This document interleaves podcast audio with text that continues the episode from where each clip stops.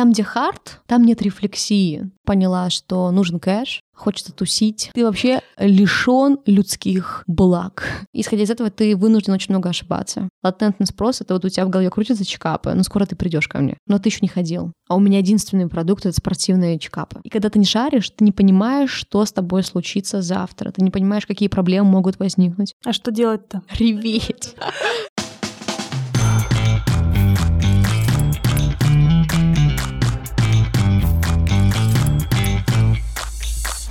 Привет, Аня. Привет, Настя. Ну что, ты давно не рассказывала про свой проект, вообще-то? Может быть, поделишься какими-нибудь новостями? Итак, у меня проект — это кондитерская в Москве. Кондитерская с десертом без сахара. Называется «Сашкин десерт». Можете зайти ко мне в Инстаграм посмотреть. Да, у меня есть новости. Я в последнем выпуске, последнем, когда рассказывала, э, как у меня дела, говорила о том, что мы ищем инвестора, и мы нашли инвестора. На прошлой неделе мы провели встречу, проект понравился, нам нужны были небольшие инвестиции для того, чтобы выйти на следующий этап нашего развития для разработки продукта. Вот, и мы их получили, так что меня можно поздравить. Поздравляю! То есть у меня десерты без сахара, и мы собираемся идти с ними в ритейл не работать на B2C рынок, ну, работать, ну, в общем, через ритейл работать. У него есть огромный опыт именно в ритейле, в работе с сетями. И это то, чего нам не хватало. У него есть команда, которая сможет это реализовать. Есть специалисты, в общем, кто может нам с этим помочь. И это действительно огромная компетенция, которой не хватало нам и мне в частности. Потому что мы всегда работали не на таких больших объемах. Классно, я рада за тебя. Настя, ну, вообще-то сегодняшнего гостя подкаста выбрала ты. Я, честно, не знаю, кого мы сегодня позвали. Не знала до нашего преинтервью. Давайте я расскажу, почему сегодня у нас в гостях Настя и как эта история разворачивалась. Я слежу за рейтингом 30 under 30. Forbes. Это рейтинг предпринимателей, подающих надежды в России, ну то есть э, за которыми будущее, условно говоря. Этот рейтинг составляется каждый год. В прошлом году, кстати, в нем был Кирилл Родин. Это участник нашего предыдущего подкаста. И я слежу за этим рейтингом. Как только сделали анонс этого рейтинга, сразу зашла, и первая категория была предпринимательство, естественно. Я начала листать карточки. Одна из первых карточек была карточка Насти, создательницы стартапа CheckMe. Я начала читать, Настя 26 лет. Я была просто в шоке. Тут же за нее проголосовала в рейтинге. Пошла во все ее социальные сети, подписалась, прочитала ее историю. Очень Расскажи немного. Настя 18 лет переехала в Москву, создала свой первый бизнес. Это танцевальная школа Касабланка. В 20 лет она привлекла инвестиции 42 миллиона рублей. В 22 она его продала, этот бизнес. Сделала экзит. Продала свою долю в этом бизнесе. В 24, получается, создала стартап CheckMe. В перерывах между этими двумя бизнесами у нее был другой бизнес. Я обожаю таких людей. Ань, я не знаю, как ты, но я словила вот этот момент. Господи, я ничего не сделала в свои 23 года. Это кошмар просто. Мы продали бизнес, мы его продали за такие маленькие деньги. Кошмар. Я просто ничто... Нужно срочно что-то делать. Я, с одной стороны, обожаю, с другой стороны, ненавижу это ощущение. Я надеюсь, что мы у Насти сегодня узнаем секрет ее успеха, секрет ее успешных бизнесов, почему все так выстреливают, в чем дело. И ты наконец-то сделаешь компанию единорога. Я наконец-то сделаю единорога. И попадешь в рейтинг. 30, under 30. Я, понимаете, я сейчас уже себе делаю базу из вас, дорогие слушатели, чтобы вы меня голосовали в будущем. Господи, не подумайте, что я совсем эгоцентрична, но чуть-чуть. Все с тобой понятно, Настя. Да, вот, поэтому я к Ане пришла с этим предложением, говорю, Аня, мы будем писать ее, сто процентов нам Настя нужна в подкаст. И мы немного с Настей уже успели пообщаться. Аня, как у тебя впечатление, что ты ждешь от выпуска? Я ничего не ждала, когда мы начинали записывать с ней преинтервью. Когда мы просто знакомились, и я думаю, ну, девчонка какая-то, 26 лет, ну, классно, что-то сделала. Когда мы поговорили с ней лично, я просто офигела и не затыкалась про нее все два дня. Все мои друзья, которые старше 30, они просто молчали, грустили о том, что они ничего не сделали, потупив глаза в пол. Я просто не могла молчать. Я такая, и оценка бизнеса у нее 2,8 миллиона долларов. И я такая, и здесь она, и там она, и три стартапа. Мне кажется, что я промыла мозги всем своим знакомым, и теперь они тоже находятся в такой же депрессии, как и ты. Но только им уже больше 30, и они не попадут в рейтинг. Итак, представляем вам Настю. Да, ну все, поехали слушать наш подкаст. Представлю нашего гостя. У нас в гостях Анастасия Файзуленова. Настя, правильно говорю твою фамилию? Слава богу, все правильно. Основательница стартапа, сервиса по управлению здоровьем, чеками и экс-основательница двух э, стартапов, из которых она сделала экзит. Что такое экзит? И вообще побольше про это мы узнаем в сегодняшнем подкасте. Настя, привет! Приветики! Привет! Расскажи о себе. Все началось э, в далеком 2013 году. А Я приехала из Северодвинска в Москву, поняла, что нужен кэш, хочется тусить, хочется есть барашка, а не крошку-картошку. Решила, что я же танцевала, я занималась танцами профессионально, почему бы не монетизировать свой навык? Первый свой бизнес Касабланка я именно так и начала. Это такая была идея, причем я о чем-то большом не мечтала. А я просто арендовала зал э, за 500 рублей в подвале, без окон и вентилятора. Это было ужасно. В танцах это просто запрещено. Касабланка — это танцевальная школа. Да, это школа танцев. Сейчас это тысяча квадратов на метро Лубянка, в торговом центре Наутилусе, весь четвертый этаж. По сей день мы являемся одними из лидеров рынка.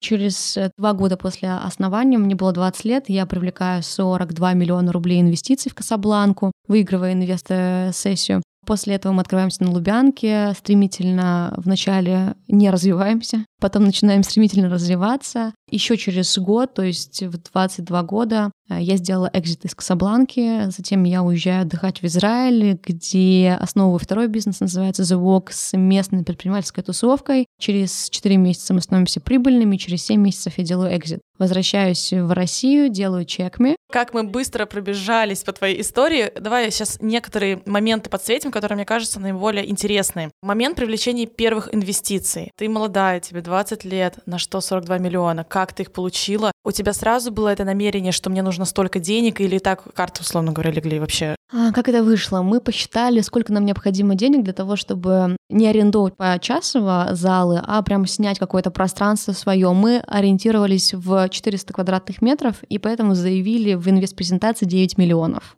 В итоге мы находим на Циане предложение за потрясающую стоимость, как раз-таки в Наутилусе, четвертый этаж, тысячи квадратных метров. Мы показываем его инвесторам, которые уже сказали, мы хотим инвестировать. А, и они говорят, окей, раунд увеличен, нам необходимо сделать ремонт, потому что раньше это были торговые площади. Вот третий этаж, как в Наутилусе, то же самое было на четвертом. Постепенно мы понимаем, что денег нам недостаточно, мы начинаем привлекать, нам продолжают э, давать финансирование, и в итоге 42 миллиона — это не единоразовый да, платеж, это вот э, размазано на два года. Ты сказала, что вначале у вас пошло все не так, как вы предполагали. У вас были какие-то кассовые разрывы, какие-то проблемы вот э, в момент, когда вы начали расширяться? Кассовых разрывов не было, у нас были инвестиции, у нас было неправильное планирование. Как ты правильно сказал, мне было 20 лет, у меня не было опыта в бизнесе вообще. Вот эти вот два года с 18 до 20 мы росли постоянно, не потому что у меня был офигеть какой бэкграунд, да, то есть в Северодвинске мой бэкграунд — это дружба с ОПГ, да, самое яркое событие, которое у меня там было, философия жизни, переданная от них. Я просто ориентировалась на то, как я сама это ощущаю. Очень часто каздевила, не знала, что такое каздев, но именно это я делала. Тогда людей нравится, не нравится. Ну, грубо говоря, лучше. опрашивала, да. Да, и исходя из этого мы пилили продукт, но когда ты привлекаешь инвестиции, очень многое меняется. У тебя в руках сосредоточены другие маркетинговые бюджеты. У тебя теперь не почасовая аренда, где ты рискуешь 5 сотен э, рублей да, за час. У тебя прям машина стоит, прикинь, 6 залов, ресторан на территории Касабланки еще свой. И ты совершенно по-другому начинаешь управлять бюджетами, совершенно другой размер команды, и ты как будто бы пытаешься догнать вот эту информацию, получить в моменте. Исходя из этого, ты вынужден очень много ошибаться.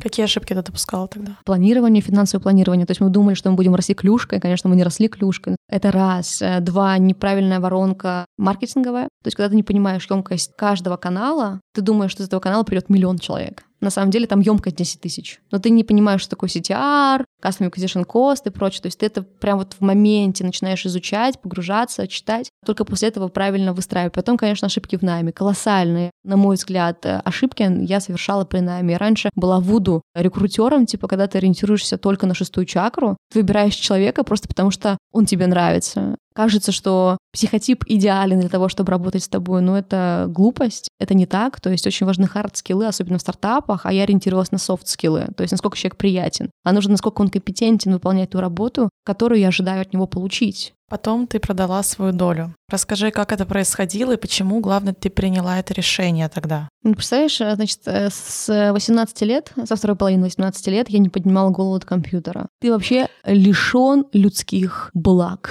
Ну, то есть ты все, что делаешь, ты гробишь, да, то есть ты постоянно работаешь. Это интересно, с одной стороны, а с другой стороны, ты потом встречаешься со своими а, одногруппниками, либо с э, друзьями, и ты не понимаешь, что ты можешь им рассказать. Ты не понимаешь, что они тебе рассказывают. Ты как будто бы развиваешься в одной профессиональной сфере, но твоя социальная адаптация, она просто убита. Ну, то есть тебе настолько непонятно, возможно, даже неинтересно общаться с людьми, что это начинает пугать. Это вот первое, я начала просто рефлексировать, потому что с 18-21 я вообще не рефлексировала. То есть ты просто работаешь, работаешь и не даешь себе отчет вообще, что ты делаешь. А потом появляются уже мысли, да, уже там думаешь, ага, существует Netflix, дай я посмотрю сериалы и так далее. А были ли какие-то у тебя первые звоночки? Вообще можешь ли ты назвать это каким-то выгоранием? Вот сейчас анализируя тот период жизни. А, я, наверное, скажу так. Мы совершили очень главную ошибку и основную. Мы продали контроль-пакет нашей компании. Мы отдали управление нашим инвесторам. И многие вещи, которые хотела сделать, их необходимо было защищать. А я поняла, наверное, уже сейчас, что я очень свободолюбивый человек, и я не хочу никого операционку пускать. Ну, просто потому что я работаю над проектом 24 на 7, я понимаю все, я на передовой. А люди, которые видят иначе, ну, то есть иногда ты просто даже, ну, конструктивными аргументами не можешь убедить, что необходимо делать вот таким образом. Выгорание, не выгорание, наверное, это какое-то внутреннее разочарование, что ли. Ну, то есть когда ты понимаешь, что, кажется, ты уже как бы, ну,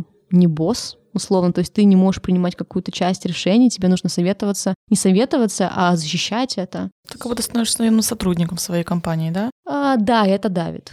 Но, с одной стороны, не становишься, да, потому что ты встречаешься там раз в два месяца с инвесторами, и они, по сути, там сильно ничего тебе не навязывают, но, с другой стороны, все равно ты ощущаешь какой-то вот такой прессинг. Тяжело, это раз. Два, я поняла, что когда научилась нанимать, я поняла, что я прихожу в Касабланку и сижу в кафе. Представляете, получилось сделать так, что в Касабланке я была не нужна. Слушай, ну это же мечта любого предпринимателя. А, ну, не 22-летнего, понимаешь? Э, то есть, когда ты понимаешь, что ты, общаясь не с друзьями, да, не с категорией друзей, а с категорией предпринимателей, ты тупеешь ты тупее. Ну, то есть ты прям деградируешь. Поскольку я не могла найти смысл жизни, да, для меня смысл жизни в развитии, в создании, во влиянии, в, ну, вот в чем-то таком э, свободном и в чем-то таком очень высокоуровнево интеллектуальном. Ну, то есть когда ты что-то постоянно, какие-то новые вызовы, ты не знаешь, как это решить. А когда у тебя уже есть классные кадры, которые закрывают эти направления, ну, ты просто смотришь на цифры и не знаешь, чем ты можешь быть полезен. Но, тем не менее, ко мне пришел э, человек, специально обученный из ворд-класса, и предложили продать долю, сказали, что мы заинтересованы потенциально, вот такая оценка. Я такая, как бы классно. Все вот это вот прочее, что только что рассказала вам про то, что у меня было ощущение, что я деградирую и так далее, что кажется, что я уже отдала все проекту, а проект отдал уже все мне. Я об этом сообщила инвесторам, они в итоге выкупили компанию, долю мою. Это были сложнейшие переговоры с большим количеством неприятных и сложных ситуаций, потому что твоя задача поднять стоимость компании, задача инвесторов ее опустить. Тем не менее, слава богу, я здесь, да.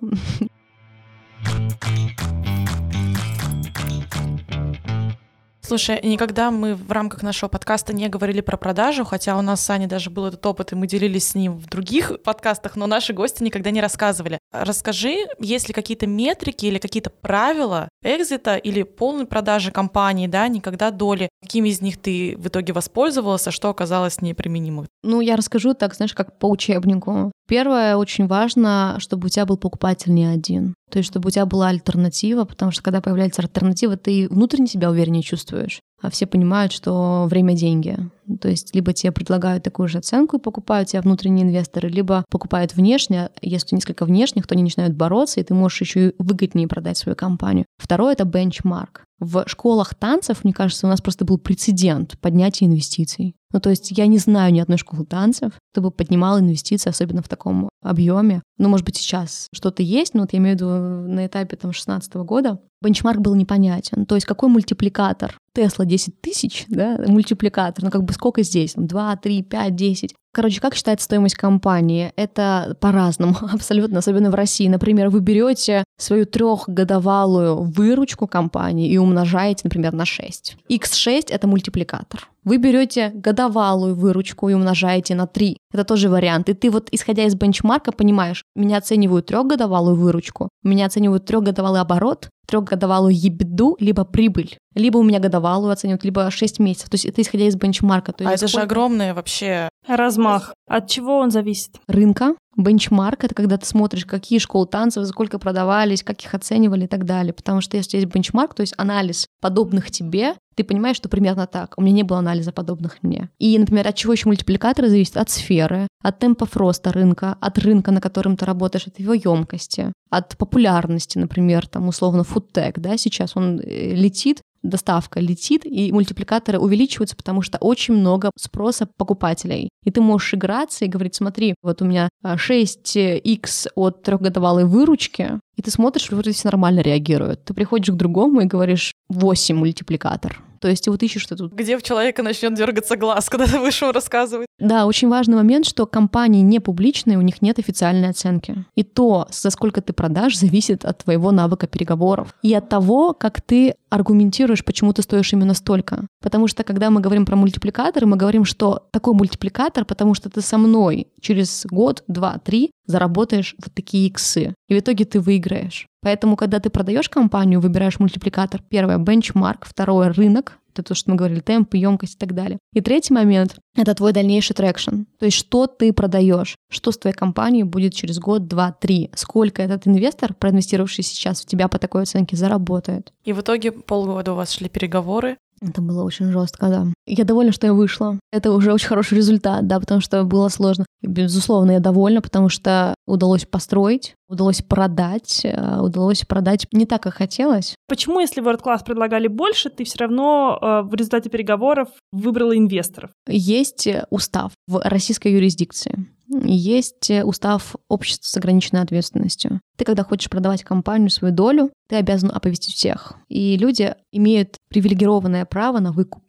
Те, кто сейчас являются участниками общества. Когда ты обсуждаешь о потенциальном выкупе, а мы это обсуждали с Word-классом на уровне просто там менеджмента, и когда тебе говорят, вот деньги, то есть ты принимаешь решение мне еще как бы тут э, пообщаться, поговорить, не факт, что сделка будет. То есть надо еще дьюдил провести, нужно еще кучу всего сделать, впереди вот там. А здесь тебе говорят, все вот столько, получай. То есть тебе деньги сразу, деньги как бы еще потом, да, еще в подвешенном состоянии. Еще и не точно, да. То есть это просто как бы офер, да, что потенциально мы готовы бы это сделать, давайте дальше общаться будем уже с другими людьми и так далее. Это просто как эм, триггер для меня было, когда ко мне пришли, что, блин, прикольно, оказывается, можно продавать. Я же не знала, что такое экзиты. Ну, то есть для меня это был экзит, знаешь, такая вывеска просто. Да-да-да, выход. Выход там. Примерно так. Ты не боялась за эту компанию, что это то, на чем у тебя получилось как-то выстрелить? Ты не боялась, э, что эта компания станет какой-то камнем преткновения или последней такой точкой, когда, возможно, ты сделала вот максимум свой? Пример какой-нибудь, да, Дэниел Рэдклифф. Вот сыграл вот Гарри Поттера, и все ему будут до конца его дней припоминать этого Гарри Поттера. Не было у тебя такого страха, что ты вот останешься вот так? А, полномочия не изменились. Я генеральный директор, я, по сути, единоличный исполнитель общества, я могу все что угодно делать. Меня здесь больше беспокоило, волновало, расстраивало то, что мне нужно что-то согласовывать, то, что мне нужно чем-то делиться, и что-то может быть э, стратегически не опрувнуто. Например, я очень хотела открывать новые филиалы необходимо было вытаскивать деньги из э, выручки прибыли. Вот такие вот решения, то есть ты уже ощущаешь, что все равно тебе необходимо договариваться с кем-то, а когда ты считаешь, что как бы ты единственный правый, и кажется, что как и не хочется это объяснять, да, кажется, что это вот оно как бы понятно, ну, может быть, и ошибочно, но мне тогда так казалось. То есть полномочия не изменились, изменилось вот само ощущение себя внутри компании, это раз. И два, я тебе говорила о том, что я просто не понимала, что не делать.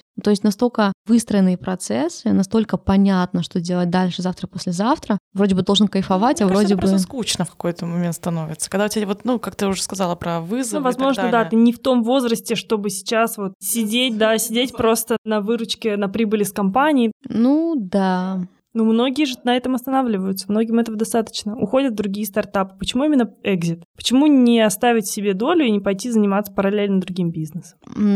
Если ты оставляешь себе долю, все равно какой-то фокус у тебя отнимает. Э, я не знаю, это как в отношениях. Сложно параллелить тебя, все равно триггерит обратно, да. Здесь все то же самое странно, да, параллель. Ну, Отлично, я все время так сравниваю, правда. А здесь все то же самое. Ты просто понимаешь, что, наверное, хочется весь свой ресурс и фокус направить что-то одно. Именно этим заниматься и не думать о чем-то, что тебя завтра опять может каким-то образом каким-то вопросом занять. У нас были достаточно жесткие переговоры с инвесторами, когда я продавалась. То есть я не хотела оставаться. У нас был достаточно ну, тяжелый процесс экзита. Ну, то есть экзит в принципе, тяжелый процесс, когда особенно генеральный директор и фаундер этого проекта. И я понимала, что просто не получится двигаться дальше совместно. Я думаю, как и они так рассчитали, потому что, ну, там было достаточно тяжелые переговоры. Что касается одного спектакля, я об этом даже не думала. У меня э, жесткая фома была после первого же дня продажи, чувство упущенного чего-то. Я очень хотела сделать что-то гораздо большее, потому что я, анализируя опыт, который я получила в Касабланке, это просто это феноменальная школа. Я понимала, что я просто месяц за год шел, потому что такое количество решений принимаешь, космическое количество решений. У тебя из пяти людей персонал становится 50. Ну, ты представляешь, насколько ты быстро вынужден меняться. Я понимала, что в действительности я могу определить эти вот точки реберные, которые повлияли на то, что у нас получалось. Эти люди, которых я нанимала, как я их нанимала, как они помогали выстраивать бизнес, как они закрывали определенные функциональные обязанности, офигенно круто. Я понимала, что кажется ясно, что необходимо делать. Ну, то есть это как, знаешь, условно, ты в первом классе, тебе сложно решить задачку первого класса, потом ты в одиннадцатом, тебе первый класс легко, да, все дается. То же самое здесь, ты как будто бы прошел эту школу, ты понимаешь, что необходимо делать, ты понимаешь, как можно оптимизировать свой путь, ты понимаешь, где ты делал какую-то ерунду, абсолютную ерунду. Начинаешь осознавать, что вот эти действия, они эффективны, вот эти действия, они супер не нужны, они супер неэффективны, и как будто бы начинаешь осознавать, что кажется получится. Я хотела, безусловно, у меня была депрессия, очень серьезная депрессия, и я думала о том, что мне сделать такого, чтобы опять выстрелить. Ну, то есть ты как будто бы как наркоман, подсаживаешься на то ощущение, когда тебе 20, ты приходишь и говоришь, у тебя там депрессия.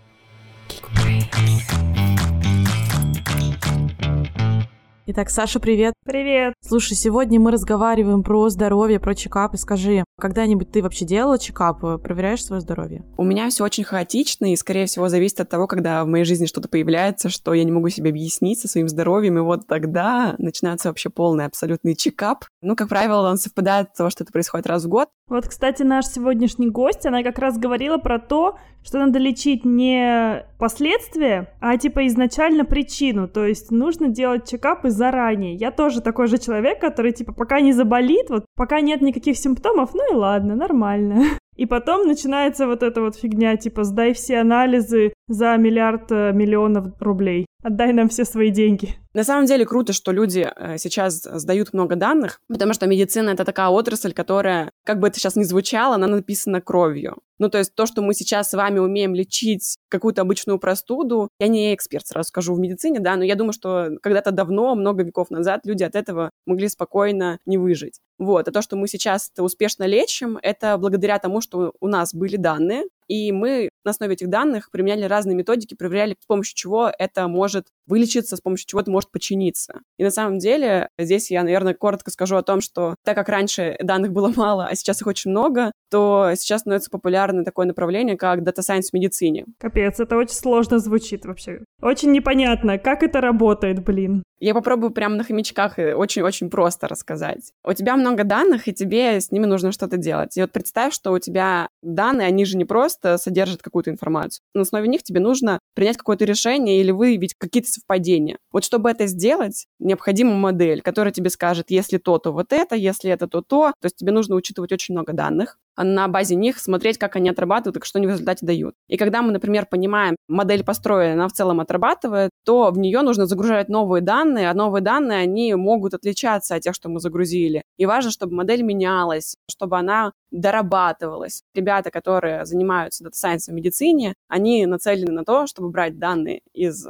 любой области, да, заболеваний и всего прочего, и их обрабатывать. Это могут быть рентгеновские изображения. Значит ли это, что когда я сдаю кровь, это значит, что я тоже потенциально отдаю свои данные какие-то, которые куда-то там уходят в обработку, я тоже часть эксперимента? Так, конечно, приятно думать, вот, но все зависит от того, а что с этими данными делает та компания, куда ты эти анализы сдаешь. Я всегда верю в то, что действительно обрабатывается, и когда-нибудь у них появится Data Science специалист, который это будет делать. А сейчас уже есть такие специалисты? Уже сейчас, например, есть компания EMIAS, которая обладает очень большими данными. Это служба в Москве, которая обеспечивает все клиники ОМСные. Вот, и у них очень много данных, и я думаю, что они сейчас как раз-таки в эту сторону могут спокойно вообще идти. Я думаю, что это сто процентов так. Сейчас не буду много всего рассказывать, да, но я думаю, что у них сто процентов есть история, которая с этим связана. Правильно я понимаю, что эти специалисты идут от вас? Мы их не так давно начали учить, но скоро они пойдут именно от нас. У нас действительно есть курс по э,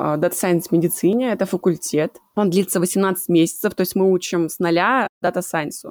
Дальше плюс 6 месяцев идет медицинская специализация. То есть наши студенты уже учатся на конкретных примерах и занимаются уже углублением в медицину. Мне такое чувство, что у вас есть курсы на все. Если у нас когда-нибудь будут э, какие-то, не знаю, гости, которые готовят э, фуагра из лягушек, у вас тоже есть про это курс. Ну, тогда и поговорим.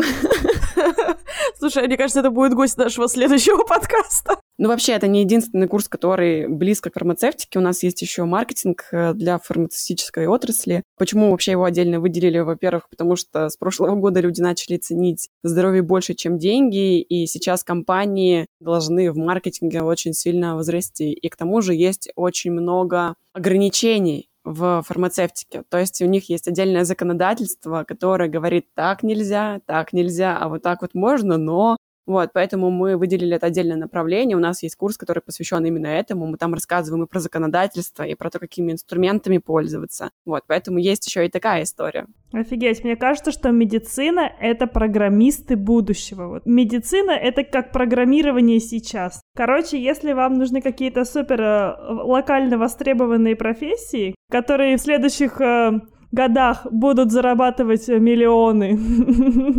Я думаю, уже все поняли, что надо идти в медицину. Мы поняли это еще по нашей сегодняшней гости, и сейчас мы убедились об этом, разговаривая с тобой. Мир больше не станет прежним, вот, поэтому сто процентов, да, ты права, это так. Пойду сделаю чекап прямо сейчас. Так, ну ссылки на курсы, как всегда, в описании. Спасибо, что присоединилась к нам. Встретимся через неделю, Саш. Пока-пока. Супер, до скорой встречи, пока.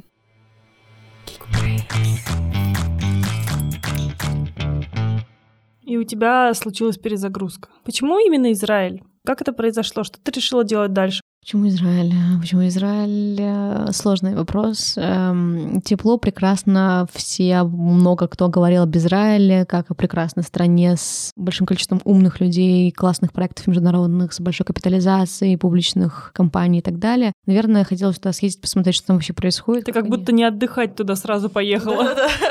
Какой-то конкретной цели не было. Рандомно мы выбрали вот Израиль. Там случился еще один стартап. Да, вообще нежданно-негаданно случился еще один стартап, да, Звук. Мы все, что сделали, это красивый сайт на Тильде, это классный перевод, и начали водить через себя туристов на экскурсии. А поскольку мой кофаундер, он достаточно большую долю Тель-Авива занимает в коммерческой недвижимости, и в том числе в жилье для снятия через Airbnb, то он просто оставлял промо-брошюры внутри квартир для туристов, и они таким образом тоже узнавали о нас и шли через наш ресурс на экскурсию. А какую роль ты выполняла в компании? Все, ну то есть начиная от того, что тебе необходимо выстроить процесс того, как происходит маркетинг, выстроить процесс, как это выглядит, как это написано, найти подрядчиков, сделать сайт, промо-материалы. От Дениса у него была классная компетенция, поскольку он знал внутренний рынок, он подсказывал и направлял, он как бездев условно выполнял функцию. Первое, он показывал каналы привлечения, где Custom Acquisition Cost, стоимость привлечения 0 рублей, те же самые листовки, да, в квартирах. А второй момент, э, он э, рассказывал и узнавал более людей, которые, в принципе, сейчас проходят эти экскурсии, хотя я сама знала, я была туристом, но тем не менее. Третий элемент, который он делал, это еще он заходил в дальнейшем в гостиницу и говорил, смотри, давай ты будешь на наш ресурс направлять людей, у нас все приятно, красиво, а мы тебе будем платить комиссию. Ну, то есть я такой условный бэк-офис, и вот все, что с этим связано.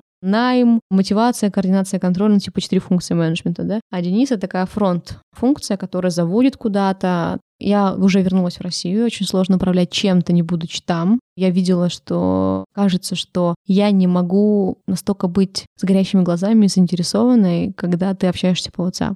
Ну, то есть я просто хотела быть внутри, и меня больше всего заботит общение. То есть я прям зажигаюсь от людей, с которыми я работаю. У меня появляется мотивация, когда ты лишен этой коммуникации, ты как будто бы не чувствуешь себя частью, с меньшей мотивацией, с меньшим желанием что-либо делаешь. Получился чекми. Через сколько времени после возвращения в Россию ты создала этот стартап? Через 9 месяцев. Но через 3 месяца после продажи Walk. Но я уже, когда делала Walk, я уже смотрела на этот рынок очень активно, я уже изучала материал, я уже понимала, что, кажется, ну, я скоро убегу оттуда. Скажи, когда ты создавала чекми, были ли какие-то у тебя примеры за границей, какие-то зарубежные такие же похожие штуки? Изначально я увидела потребность в себе, вот когда я продавала Касабланку, я решила сделать чекап, потому что мне казалось, что это очень важно его сейчас сделать, и мне казалось, что все, я просто э, умираю. И не смогла найти ничего дельного. Ну, это удивительно, потому что кажется, что медицина в развивающихся странах она должна быть какой-то частная, какой-то понятный, простой, доступный, потому что это же двигатель экономики. Я такая, окей, ну поскольку у меня уже был опыт в бизнесах, я думаю, дай-ка я все-таки по уму сделаю, посчитаю-ка я емкость рынка.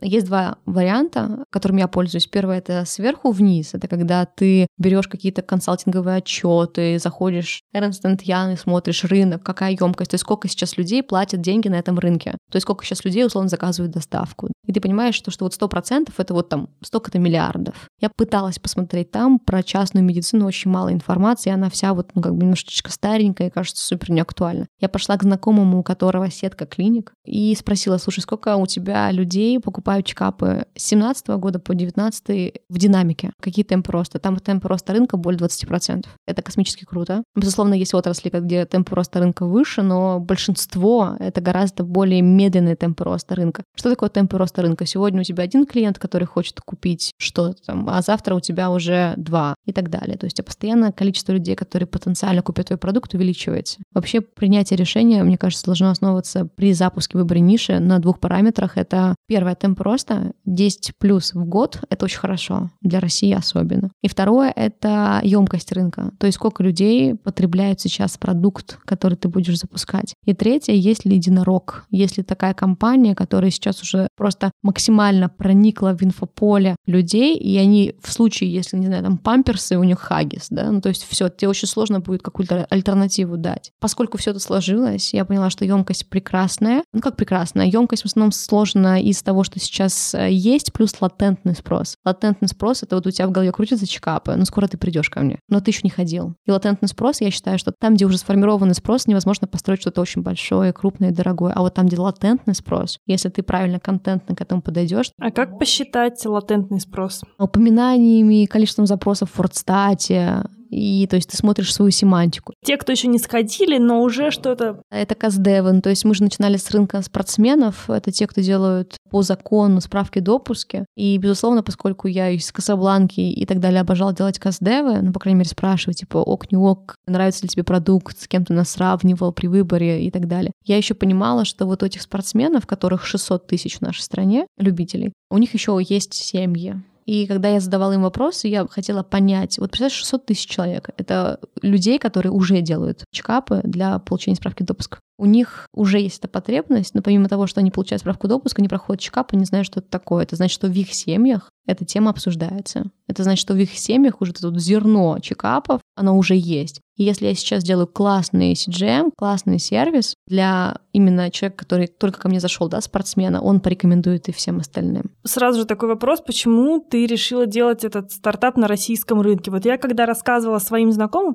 они, во-первых, были в восторге, но следующий их вопрос был, почему в России? В конце концов, ты же пожила в Израиле, а у тебя был опыт какого-то бизнеса за границей. Плюс к тому, ты говоришь, 10% роста в России — это классно. Но мы же понимаем, что это в рублях. То есть 10% э, это в рублях. Относительно общей мировой экономики мы понимаем, что рост инфляции у нас как бы не в рублях происходит. И относительно общей мировой прибыли скорее мы падаем вот в это потребительской, покупательской способности и всего вот этого, общем каком-то доходе. Почему не в Израиле? Почему не где-то еще? Почему в России? Разные проекты актуальны для разных рынков. Чекмись супер актуален для России. Только для России плюс год. То есть то, что мы делаем сейчас, это мейнстрим через два года. Темпы роста, емкость рынка и количество упоминаний. Вы посмотрите, просто вбейте, посмотрите в том же WordStat, чекапы год назад, количество запросов, чекапы сейчас. Такая лавина, которая просто окучивает людей. То есть превентивное здоровье, превентивные меры, общение с психологом, осознанная жизнь и так далее, это неминуемо все ведет к чекапу.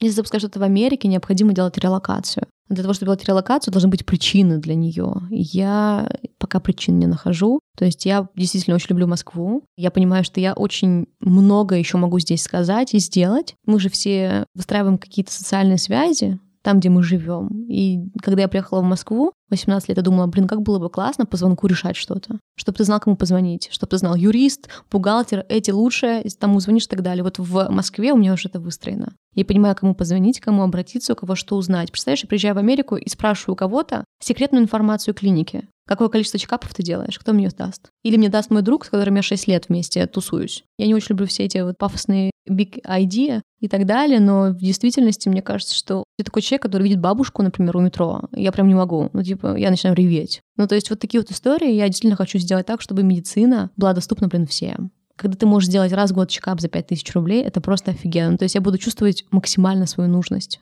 Не знаю, наверное, это очень эгоистично и тщеславно, ну, наверное, так и есть, да, но как-то хочется, и когда ты понимаешь, что ты можешь помочь, хочется именно вот э, там, где ты понимаешь, что можешь помочь, помогать.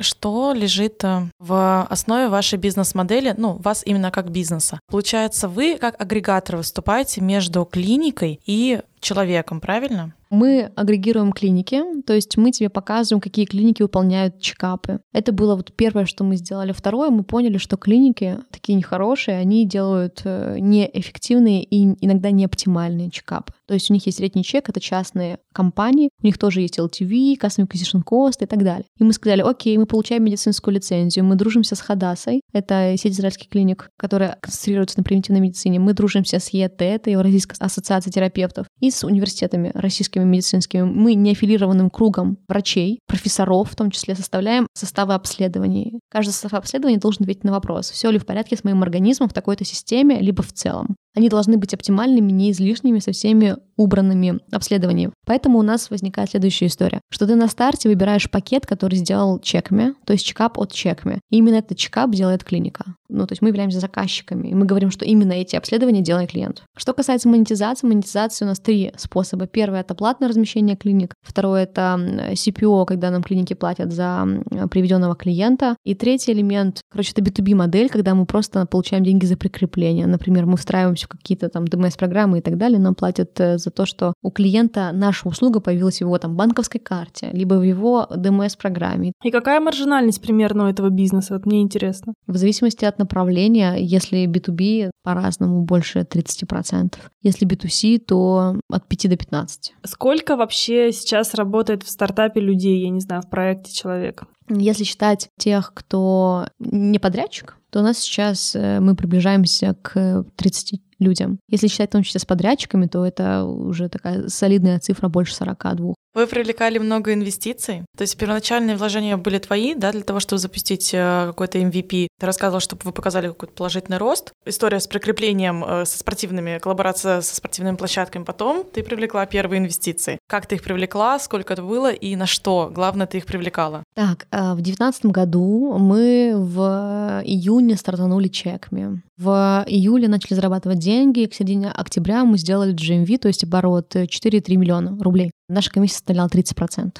Появился первый инвестор, нашу компанию оценили 800 тысяч долларов, мы привлекли 40 тысяч долларов э, за 5% компании. Через 5 месяцев мы на эти деньги, 40 тысяч долларов, сделали MVP. MVP вы что делали в рамках этого MVP? В июне то, что было вот на мои деньги, это была тильда. Это просто были карточки клиник, куда ты мог записаться, там были обследования для спортсмена. Ты говоришь секретное слово, ты получаешь скидку. Неужели столько привлекло человеку просто предложение, где нужно было пойти пойти и сказать слово. Это очень мало, на самом деле, то, что мы заработали столько, потому что мы ожидали получить больше. Это рынок вообще никем не занят, и там есть конкретная проблема у спортсменов. У тебя два варианта. Если ты покупаешь, а организаторы постоянно учатся выявлять, настоящая справка либо нет. Была ситуация на московском марафоне, когда человек 32 лет, мужчина, умер, и оказалось, у него была поддельная справка было очень много проблем, разбирательств, общения, и организаторы просто этого не хотят. Поэтому тут появляемся мы и говорим, смотри, окей, все еще покупают, но давай мы, во-первых, научим тебя определять настоящее и ненастоящее с помощью врачей, организатор, а второе, давай мы просто сделаем альтернативу.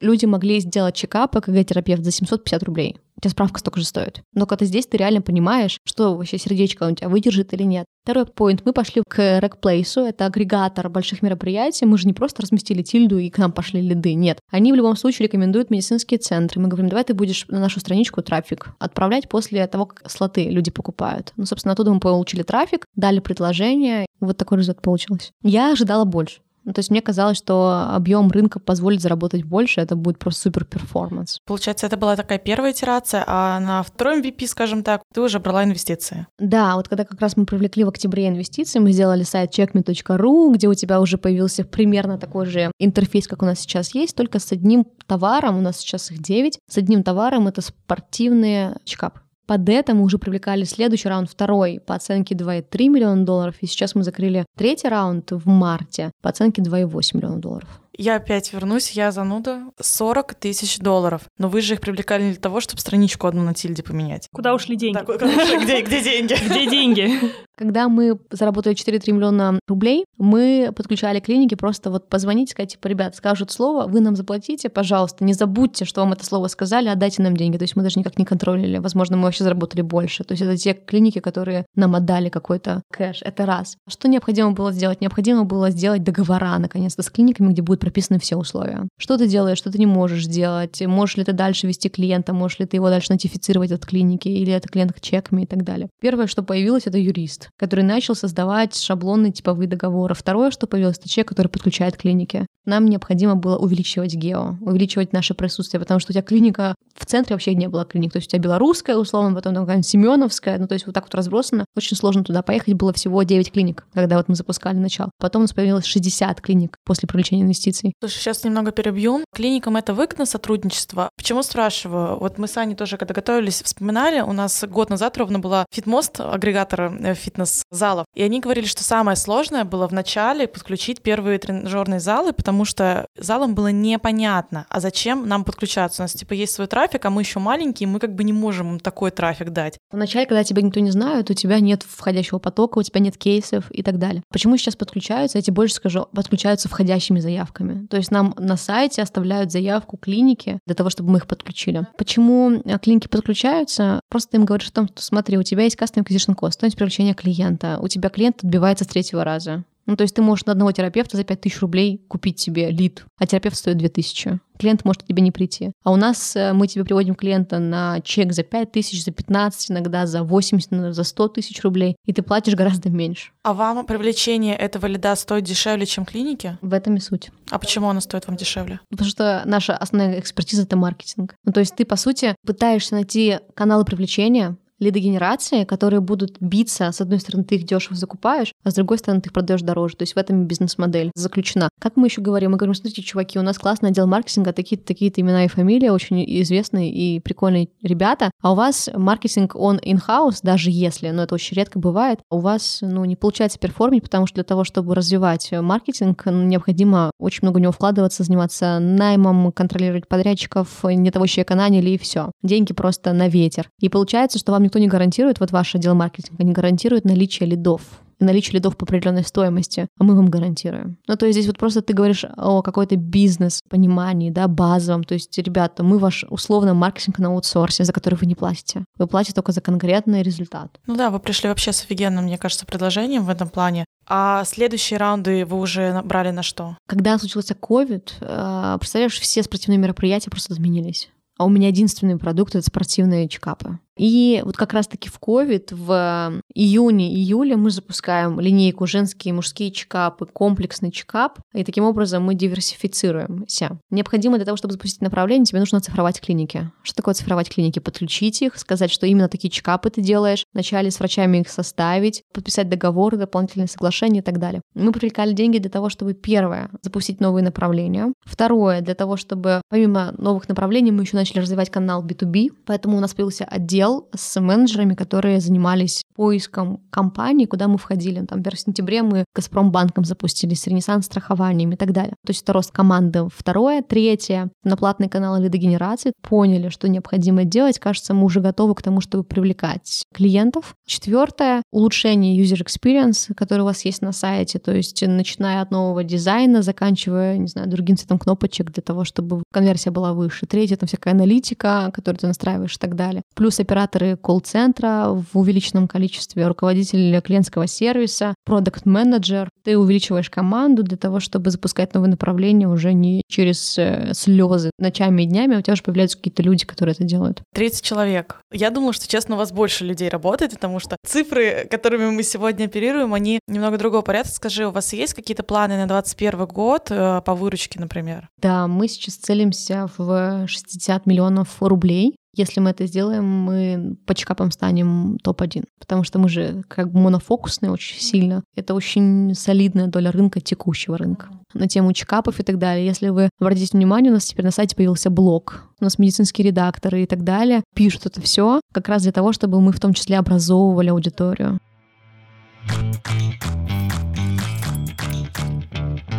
Столько классных, успешных у тебя проектов. Ну, то есть у тебя три бизнеса, получается, все были успешные, все выстрелили. Скажи, ты где-то училась, а, ты получала степень MBA. Помогло ли тебе это образование или это вообще совершенно другое тебе помогает? Ну, во-первых, э, у меня сколько успешных, столько неуспешных. То есть я суперактивный человек, э, который э, берет автомат и стреляет из него просто. Ну, типа, я делаю очень много чего, из-за этого куда-то попадаю. А что не выстрелило? А, короче, даже в рамках Касабланки мы пытались запустить свой шоу-рум, с обувью, с платьями и так далее. Не то, что не получилось, ну, наверное, не получилось, раз мы это не начали развивать. Дальше идеи каких-то первых заходов не получилось развить. Ну и плюс какие-то такие, какие-то микроидеи, которые, наверное, при должном упорстве можно было дожать, но я просто понимала, что, наверное, на данном рынке я не готова работать. В чем ты считаешь залог успеха даже тех проектов, которые в итоге пошли? Сложный очень вопрос. Кажется, что это череда большого количества действий. Ну, то есть, что такое бизнес? Это апробация гипотез. Чем больше ты их апробируешь, тем ближе ты к тому, что будет работать в итоге. Чем меньше ты их апробируешь, тем больше непонятностей. Ну, то есть, условно, когда что-то запускаешь, ты же можешь пивотнуться постоянно, то есть ты постоянно как бы допиливаешь продукт, постоянно его разворачиваешь в то, что в итоге нужно людям. И кажется, что самое главное — это упорство. Ну, грубо говоря, даже твоим конкурентам не хватало просто упорства. Безумство. Ну, то есть,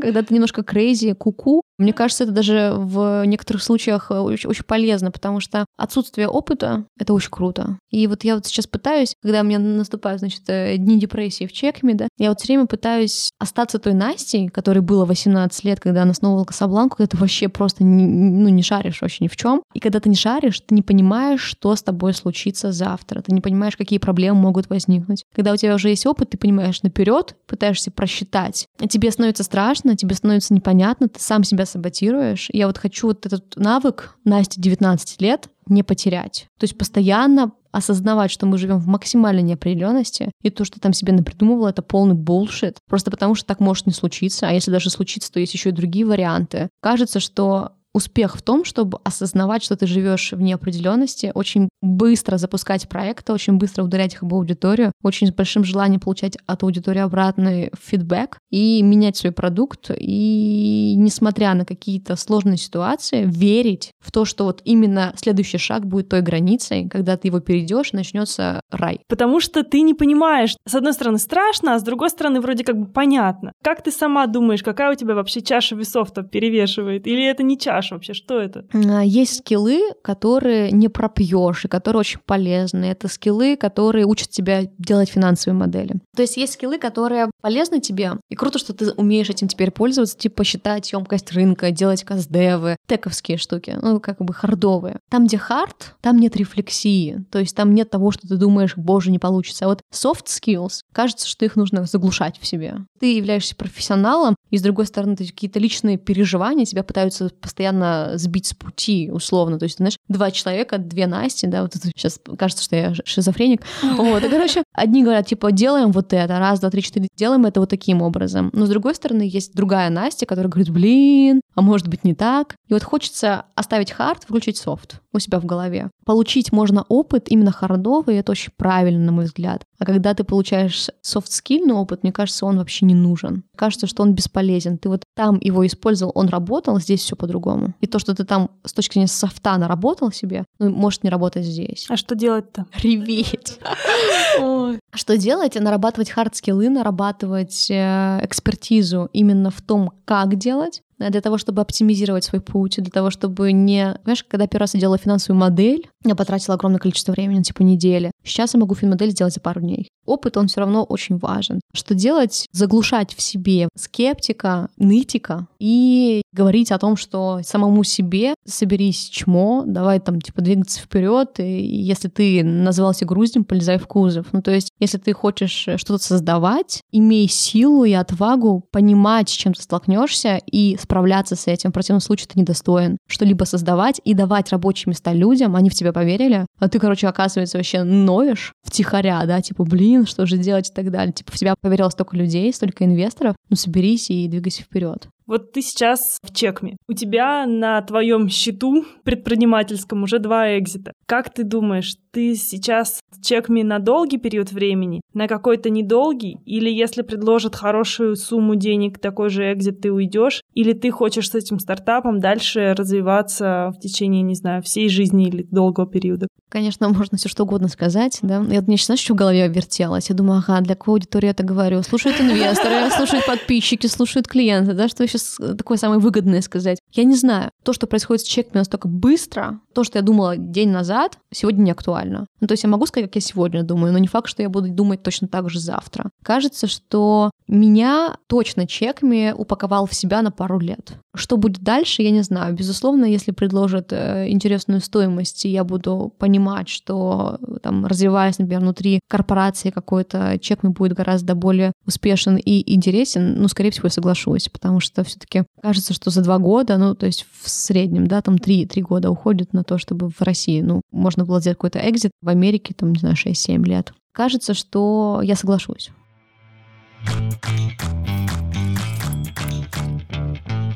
У нас есть Блиц. Без чего не можешь выйти из дома? Телефон называть нельзя. Не могу выйти без печати. В каком месте ты хотела бы оказаться прямо сейчас? В кабинете у батьки. Ну, это в Беларуси. Кофе или чай? Кофе. Какие три качества ты ценишь или любишь больше всего в себе? Такой некий психоз, когда ты ощущаешь, что ты что-то не доделываешь, и из этого делаешь много, а потом ты сам себя благодаришь, что, слава богу, я тогда сделал. Второе — это какое-то спокойствие внутреннее, ну, то есть, исходя из того, то, что меня, кстати, бизнес научил, ты можешь справляться с очень сложными ситуациями. Если бы раньше меня это разорвало, ну, то есть вот такой вот объем обязательств, проблем, задач, то сейчас я прям могу это вот на таком, знаешь, просто лицо кирпичом воспринимать и просто мыслить, что необходимо делать. И третье, наверное, это какая-то открытость мира, что ли. Ну, то есть мне супер интересно познавать все. Я обожаю впитывать какую-то информацию, и кажется, что это правильный путь, когда ты иногда даже без разбора что-то впитываешь, потом оставляешь крупицы, и эти крупицы помогают тебе двигаться дальше, узнавая что-то новое, открывая тебе картинку дополнительно.